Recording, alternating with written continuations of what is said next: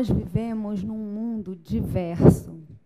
Se a educação precisa dialogar com o mundo, então a diversidade tem que estar dentro das escolas. Eu passei a vida escolar pensando sobre o que eu aprendia. Para que eu aprendo? Que sentido que isso tem? Na verdade, eu tinha a sensação de que quase tudo que eu aprendia só servia para eu fazer uma prova. Quando eu tinha 15 anos, eu estudava numa escola convencional, dessas em que os professores não sabem nem o nosso nome. Mas eu tinha uma vizinha que estudava numa escola diferente, numa escola onde ela tinha liberdade, onde existia uma relação verdadeira com os professores, onde as artes estavam presentes, onde ela era ouvida. E eu fiquei sonhando com aquela escola. Um dia eu fui até lá sozinha e eu consegui uma bolsa. E foi uma experiência muito importante para mim ter vivenciado, enquanto estudante, uma relação diferente com a educação. Depois eu viajei bastante, buscando sempre destinos com culturas diferentes da minha. E com isso eu aprendi que existem muitos jeitos de se viver e que a natureza também se apresenta de muitas formas. Eu morei dois anos na Bahia, trabalhando com comunidades quilombolas. E lá eu tive uma vivência mais profunda com a cultura popular brasileira.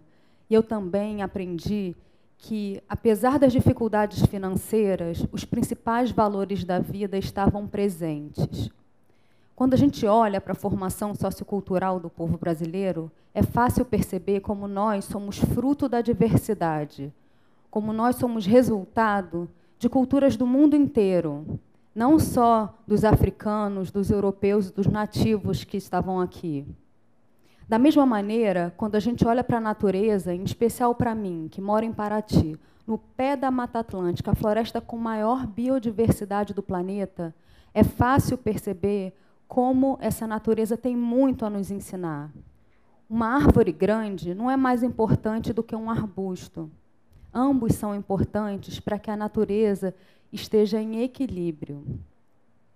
A gente tem que reconhecer que a diversidade é uma riqueza, que homogeneizar é simplificar a vida, não é a vida em si. Nós precisamos reconhecer que os conhecimentos do mundo são infinitos e o que chega para nós é só uma pequena parcela. Mas, em contrapartida, esses conhecimentos estão muito acessíveis. Como diz o filósofo francês Edgar Morin, nós vivemos numa era planetária, onde a troca de conhecimentos é constante. Então, mais importante do que acumular uma série de conteúdos para quem sabe um dia usá-los na vida é ter criticidade para buscar os conhecimentos e saber usá-los. E quando a gente está falando da troca de conhecimentos, a gente está falando de educação. E quando a gente fala em educação, qual é o primeiro espaço que nos vem logo à cabeça? É a escola. Para mim, a escola é a maior potência de formação e transformação social, uma vez que todo brasileiro, por lei, precisa frequentar essa instituição. A escola deve servir à formação integral das pessoas. Então, ela tem que proporcionar uma conexão verdadeira com a natureza, e também valorizar os diferentes saberes e fazeres. Como diz a Unesco, nós precisamos aprender a ser, a conviver, a fazer e a conhecer. Bom, mas e essa escola convencional, essa escola que atende às grandes massas? Eu acho que as estatísticas são claras ao, ao mostrar que essa escola precisa melhorar, que essa escola precisa ser transformada. E essa escola, ela vem sempre com uma promessa de futuro. Né? A escola convencional, ela promete sempre um futuro. Mas que futuro é esse? Você sabe me dizer qual é o seu futuro? Você sabe me dizer qual é o futuro de uma criança? Você sabe me dizer qual é o futuro de um grupo de crianças? Você já parou para pensar que no futuro muitas profissões que existem hoje vão estar obsoletas e tantas outras que a gente não faz nem ideia vão surgir? E esse futuro é pensado para quem? Para quê? para formar cidadãos plenos no mundo? Ou será que é para melhorar o nosso produto interno bruto? Eu prefiro uma definição criada na década de 70 pelo rei do Butão, que fala da felicidade interna bruta. Eu acho que a gente precisa olhar para isso. E aí eu fico me perguntando: que habilidades eu preciso desenvolver para ter um futuro feliz? Eu acho que a escola deve se preocupar em dar um presente feliz. Bom, um grupo de pessoas do qual eu faço parte, em especial um grupo de amigos muito queridos, e se, sem eles eu não estaria aqui, certamente. Eu estou falando de um processo, vou falar de um processo coletivo. Nós resolvemos sair dessa não escola, desse não lugar, dessa escola que a gente já entendeu que precisa ser transformada e trilhar um novo caminho. Um caminho ainda muito, muito pouco conhecido por nós, mas que a gente acredita que faça mais sentido para aquilo que a gente quer ver na educação. Nós colocamos uma série de ideias teóricas no papel e depois a gente teve que ter muito desprendimento para se libertar dessas teorias e partir para uma escola real, com as felicidades e dificuldades dos acontecimentos concretos. Eu vou falar para vocês, é preciso ter coragem. Realmente é preciso agir com o coração para enfrentar todos os desafios de se seguir um novo caminho. A nossa intenção era construir uma escola viva, uma escola que tem ação, reflexão, ação na sua base, uma escola que está sempre se repensando, se transformando. Mas antes de contar um pouco mais sobre essa escola, eu vou fazer uma pergunta para vocês. Quem aqui já brincou numa roda de ciranda?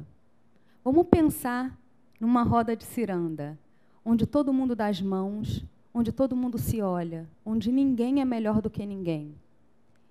A ciranda tem esse poder de unir as pessoas.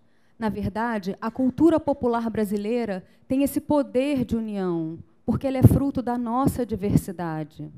As artes e a cultura popular, elas têm esse poder de agregar, mas também de trabalhar os sentimentos, as relações, o autoconhecimento, o senso crítico, o senso estético. Bom, mas voltando para a nossa roda de ciranda. Para que essa roda seja divertida, todos são importantes. Então, nós acreditamos no potencial de uma comunidade escolar com diversidade de pessoas, ou seja, com famílias de diferentes realidades socioeconômicas. A nossa grande inspiração para isso é a relação entre opressores e oprimidos trazida por Paulo Freire. É como se, como se tivesse um muro transparente na relação entre as pessoas na vida. E quando a gente resolve trazer para uma mesma escola famílias com diferentes realidades socioeconômicas, a gente literalmente tira a peneira da frente do sol. A gente traz o conflito para a escola. As diferenças culturais aparecem e se tornam uma ótima oportunidade para nós trabalharmos a empatia nós temos a oportunidade prática de rever os nossos preconceitos e de valorizar as diferenças. E para que isso seja possível, é necessário um diálogo verdadeiro e amoroso. Bom, numa roda de ciranda, ninguém fica de fora. Então, enxergar a diversidade de ideias é acreditar que os diferentes saberes são importantes. O saber fazer, as artes, as brincadeiras, o autoconhecimento, tudo isso precisa ser trabalhado junto ao saber acadêmico. Numa roda de ciranda, todos se relacionam e o mundo sofre tanto com problemas de relação, a escola tem que se preocupar com isso. Também pensando numa roda de ciranda, qualquer um pode puxar a brincadeira. Então, enxergar a diversidade de caminhos é reconhecer que não existe o caminho, o melhor jeito de ensinar e aprender. Cada um tem o seu melhor jeito de ensinar e aprender. E isso precisa ser respeitado. Além disso, a gente sabe que a gente aprende enquanto ensina e ensina enquanto aprende. Então, a aprendizagem é infinita. Mas como fazer para ter a diversidade de pessoas, ideias e caminhos na prática de uma escola? A primeira quebra de paradigma importante foi quando a gente percebeu que era possível organizar um currículo em ciclos no lugar de séries. E eu gosto muito de explicar os ciclos a partir das séries, que é aquilo que a gente conhece, né? a maioria de nós. Então, é, numa série, a gente tem um período de um ano, um grupo de crianças com idades e conhecimentos parecidos, a gente tem uma intenção de aprendizagem para aquele ano. Se a média for 7, as crianças que aprenderam pelo menos 70% daquilo, elas seguem adiante. No ciclo, a fragmentação do tempo de aprendizagem é muito suavizada, porque nós juntamos várias séries em um único ciclo, com crianças de idades e conhecimentos diferentes. Cada um segue aprendendo no seu ritmo, ajudando os colegas naquilo que são bons e recebendo ajuda naquilo que precisam se desenvolver. O ciclo dá muita liberdade pedagógica, porque a gente pode organizar a escola com flexibilidade, olhando para o nosso contexto do momento. No ciclo, a competição se transforma em colaboração. Nós, educadores, junto com as crianças, com os pais, com os nossos parceiros, nós estamos aprendendo na prática a realizar projetos e pesquisas na escola. E os temas desses projetos e pesquisas são escolhidos pelos próprios estudantes.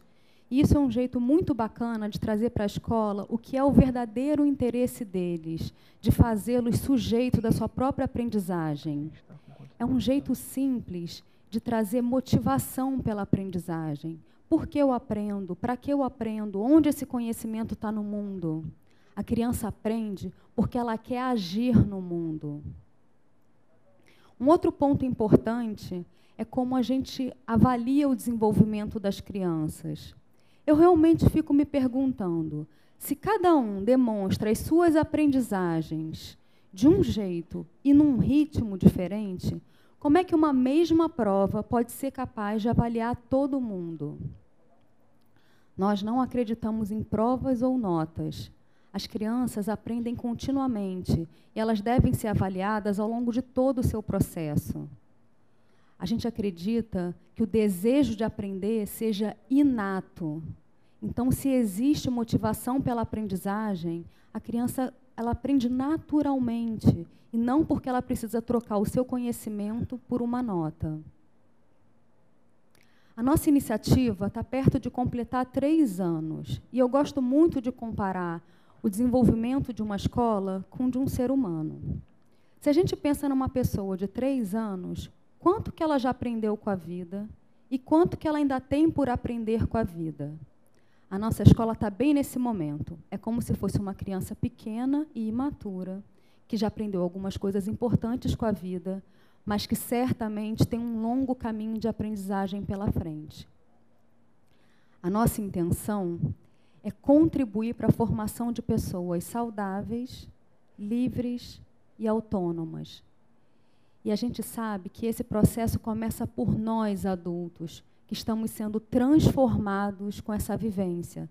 E, é claro, se extrapola para as crianças, sabendo que elas têm o seu próprio tempo de amadurecimento. E sabendo também que a liberdade é casada com a responsabilidade.